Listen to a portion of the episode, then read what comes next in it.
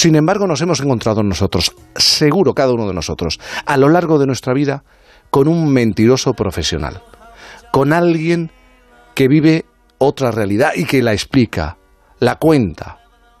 Bien, pues atención a mm, Javier Cancho y Punta Norte, porque la historia que nos va a contar a continuación es la historia única de un mentiroso.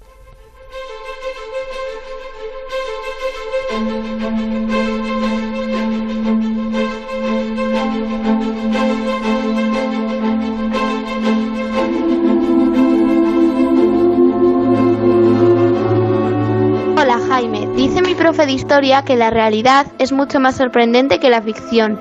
Y hoy con lo que he escuchado sí me lo ha parecido. La historia es de un mentiroso superior.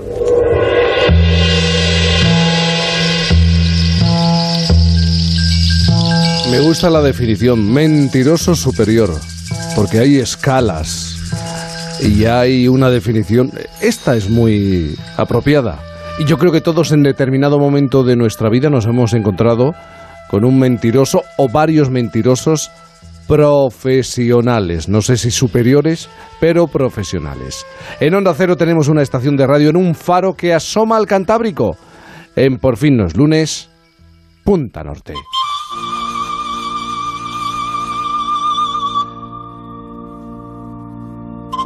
Punta Norte con Javier Cancho, que es un hombre de palabra. ¿eh?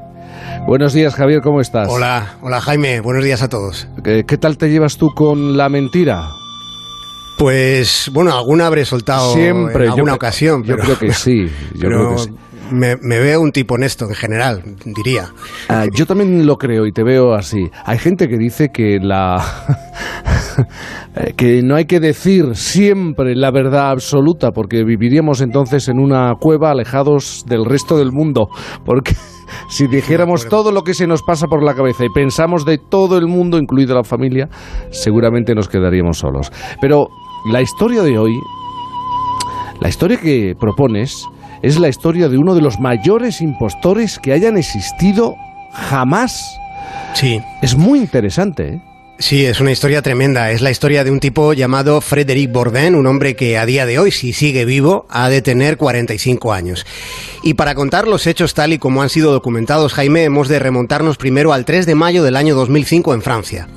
Aquel día se recibía una llamada en una línea de emergencia para niños maltratados y se alertaba de, de la presencia de un chiquillo de unos 15 años que estaba solo y aterrorizado.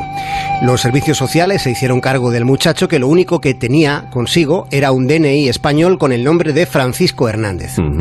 Cuando le preguntaron, contó que sus padres y su hermano habían muerto en España en un accidente de tráfico y él, después de, haber pasado un tiempo en coma, fue enviado con su familiar más directo, con su tío, un hombre que le pegaba palizas.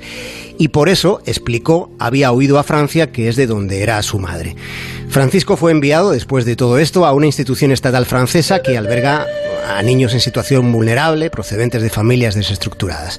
Bien, fue matriculado en secundaria y al principio estuvo muy retraído, pero gradualmente fue mostrándose más participativo, aprendía rápidamente. Y Francisco terminó siendo uno de los chicos más populares de ese instituto. Tenía, digamos que, una enorme habilidad para manejarse entre pandillas rivales.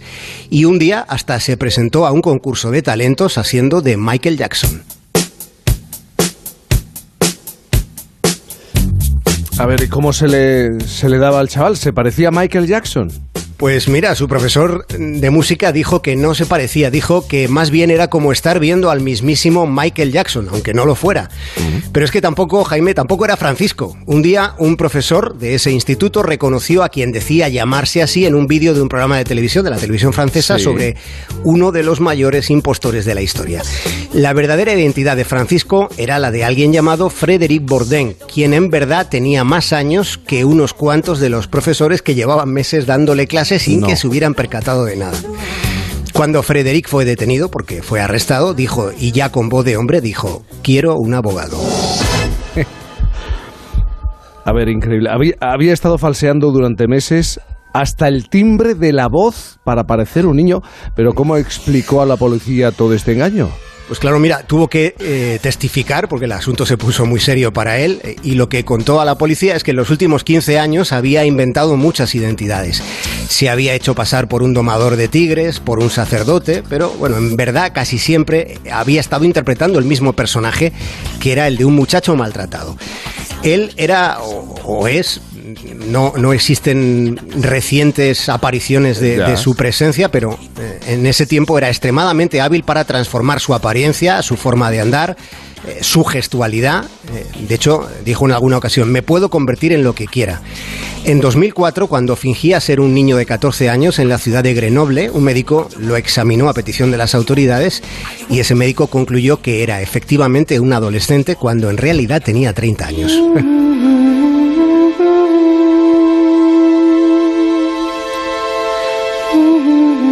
Claro, la, la, pregunta es qué escondía no voy a decir esta afición, sino esta forma de vida. ¿Por qué lo hacía? Pues verás, no, no obtenía, hemos de, decir o de explicar que no, no obtenía ningún beneficio económico, más bien buscaba compensaciones emocionales. Claro. Uno de los fiscales que le conoció dijo que en sus 22 años de trabajo nunca había visto nada parecido. Y esa excepcionalidad llegaba también al ámbito penal porque no se tenía muy claro cómo castigar eh, ese comportamiento ante un tribunal. Eh, porque, ¿qué decían los forenses? ¿Se le harían, supongo, exámenes eh, psiquiátricos? Sí, mira, los, los psiquiatras, bueno, le hicieron un montón de exámenes psiquiátricos porque eh, sus fechorías fueron más de 10, tenían doble número. Pero en general determinaron que estaba acuerdo y que desde luego no era un psicópata, que es lo que algunos se planteaban. En uno de sus brazos había un tatuaje donde se podía leer el camaleón de Nantes, es decir, él era consciente de lo que hacía. Lo que Frederic hacía era crear ficciones interiores que, claro, tenían una repercusión directa en la vida real. Pero encontraba satisfacción viviendo la vida de otros. Cuando imaginaba un personaje, creaba una apariencia adecuada para que resultara lo más verosímil. Una vez le dijeron que, que por qué no se había hecho actor y él respondió, yo no quiero jugar a ser alguien, quiero ser alguien. Frederic se, movió por unos cuantos países suplantando identidades, esto siempre, y, además de en francés, se manejaba perfectamente en español y en inglés. Y esa lengua fue la que usó Jaime en, en la situación probablemente más extrema de todas las alocadas peripecias en las que se enredó. Fue cuando Frederic asumió la personalidad de un joven que había desaparecido en Estados Unidos siendo un adolescente. Era un chico al que se le perdió el rastro siete años antes. Y por entonces Frederic estaba en un centro de acogida en Linares, aquí en España. Y desde Linares consiguió que la hermana del desaparecido ¿eh? se pusiera en contacto con Frederic desde Texas. Conexión Texas Linares vía telefónica. Con Frederic haciéndose pasar Jaime por un tipo llamado, por un chico llamado Nicholas Barclay. Me estás diciendo que se marchó desde Linares a Texas haciendo creer a la familia original norteamericana que él era el hijo que habían perdido siete años atrás. Sí, digamos que hizo un enroque superlativo y fue así, como, como lo has contado, eh, fue como sucedió. Aquella familia le pagó el billete rumbo al otro lado del Atlántico y Frederic, eh, claro, previamente se había informado de cada detalle que se hizo público sobre la vida del desaparecido Nicolás. Y cuando se encontró con la hermana del chico, que fue a, buscarle a España, utilizó toda su audacia para manejar los datos de los que disponía. Y, le preguntó que cómo estaba el tío Fred, que qué tal los achaques de mamá, en fin. Todos deglutieron el embuste, la hermana del desaparecido, la policía española, el personal del consulado estadounidense, todos. De modo que el 18 de octubre de 1997, Frederick aterrizaba en Texas con pasaporte de ciudadano de los Estados Unidos. A ver, pero es que la historia es tan increíble eh, porque ¿qué pasó en Estados Unidos? Eh, yo entiendo a pesar de los años, que la fisonomía de un ser humano no cambia tan brutalmente. Incluso eh, el acento no puede ser el mismo. Sí, la parte de, su forma de hablar fue la que mm, eh, suscitó alguna suspicacia, pero en general, en lo que era el entorno familiar, todos quedaron más o menos convencidos de que se trataba de Nicolás, porque todos, digamos que estaban emocionalmente predispuestos a creerlo, a tener un final que no era dramático, ¿no? Eh, ¿Quién iba a querer engañarles así? Se decían, ¿con qué propósito? Ellos eran una familia pobre, además. Pero pasado un tiempo fue un detective el que destapó la engañifa. Entró en escena el FBI, los agentes creían que Frederick era un espía, fíjate, y fueron con todo, lograron sus huellas dactilares e hicieron un montón de averiguaciones. El 9 de septiembre de 1998, en un juzgado de Texas, Frederick Borden se declaraba culpable de perjurio y falsedad documental. El Departamento de Estado de los Estados Unidos, que tenía un expediente largo acerca de, este, de este sujeto, advirtió que Frederick era un hombre, Jaime, un hombre extraordinariamente inteligente.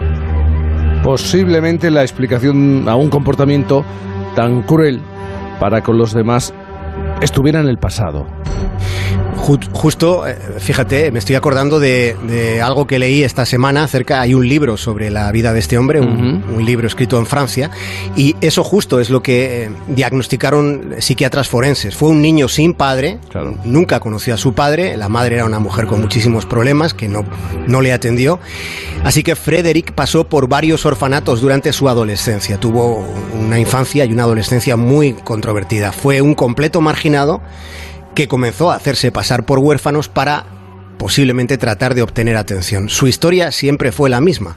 Él lo que quería era sentirse parte de una familia.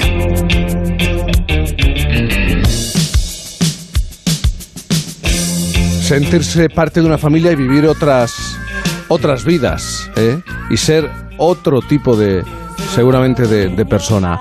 Es un mentiroso superior, es un mentiroso superior. Es muy interesante eso de en determinado momento qué delito le podemos achacar. ¿Eh?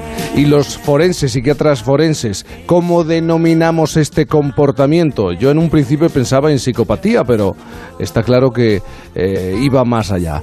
Eh, antes no me has respondido. ¿Te has encontrado con muchos mentirosos a lo largo? Sí, ¿no? A, sí, sí. Sí, por desgracia. por desgracia, sí, sí. Tiendo a pensar que hay una parte patológica en la sociedad en la que vivimos bastante sombría. Así que sí que sí, que hay mentirosos, sí. Bueno, apoyo tu moción. ¿eh? Javier Cancho, pasa buena jornada de domingo, como siempre. Te mando un abrazo grande. Otro para ti, para todos. Me voy a dar una vuelta escuchando con los auriculares en, los oídos. un abrazo Jaime.